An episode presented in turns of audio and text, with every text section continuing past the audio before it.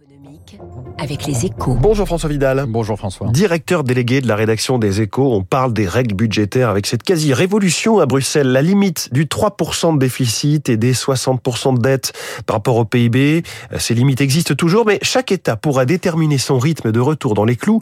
François, c'est un changement majeur.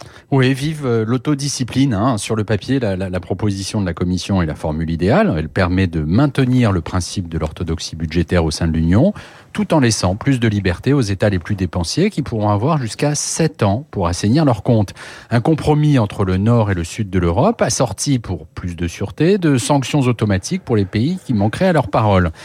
Le risque en l'état, c'est surtout que cette réforme signe la fin du pacte de stabilité, hein, car qui peut imaginer que demain, plus qu'hier, il sera possible de sanctionner financièrement la France, l'Italie ou l'Espagne si elles ne respectaient pas leur trajectoire budgétaire? Et ça, c'est pour les pays euh, qu'on appelle parfois les pays du Club Med. Hein. Mmh. Euh, L'Allemagne, de leur côté, l'Allemagne, les pays et l'Autriche, notamment, ont déjà fait part de leurs réserves, euh, jugeant la proposition de Bruxelles trop laxiste. Oui, alors les discussions ne font que commencer, hein, et comme souvent en Europe, elles s'annoncent longues et, et animées.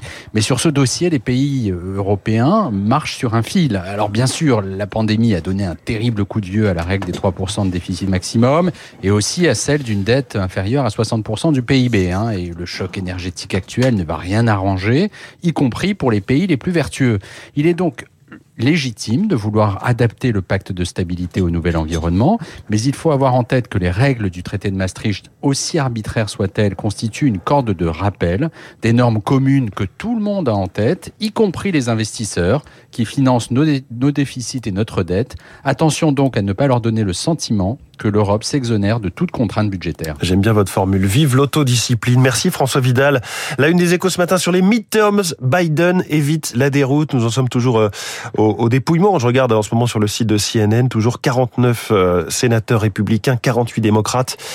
Euh, aucun des deux camps n'a la barre des 50, euh, qui est évidemment la, la majorité. Il reste trois sièges à déterminer. Il est 7h12. Le directeur général de Crédit Agricole est notre star de l'écho dans quelques secondes sur Radio.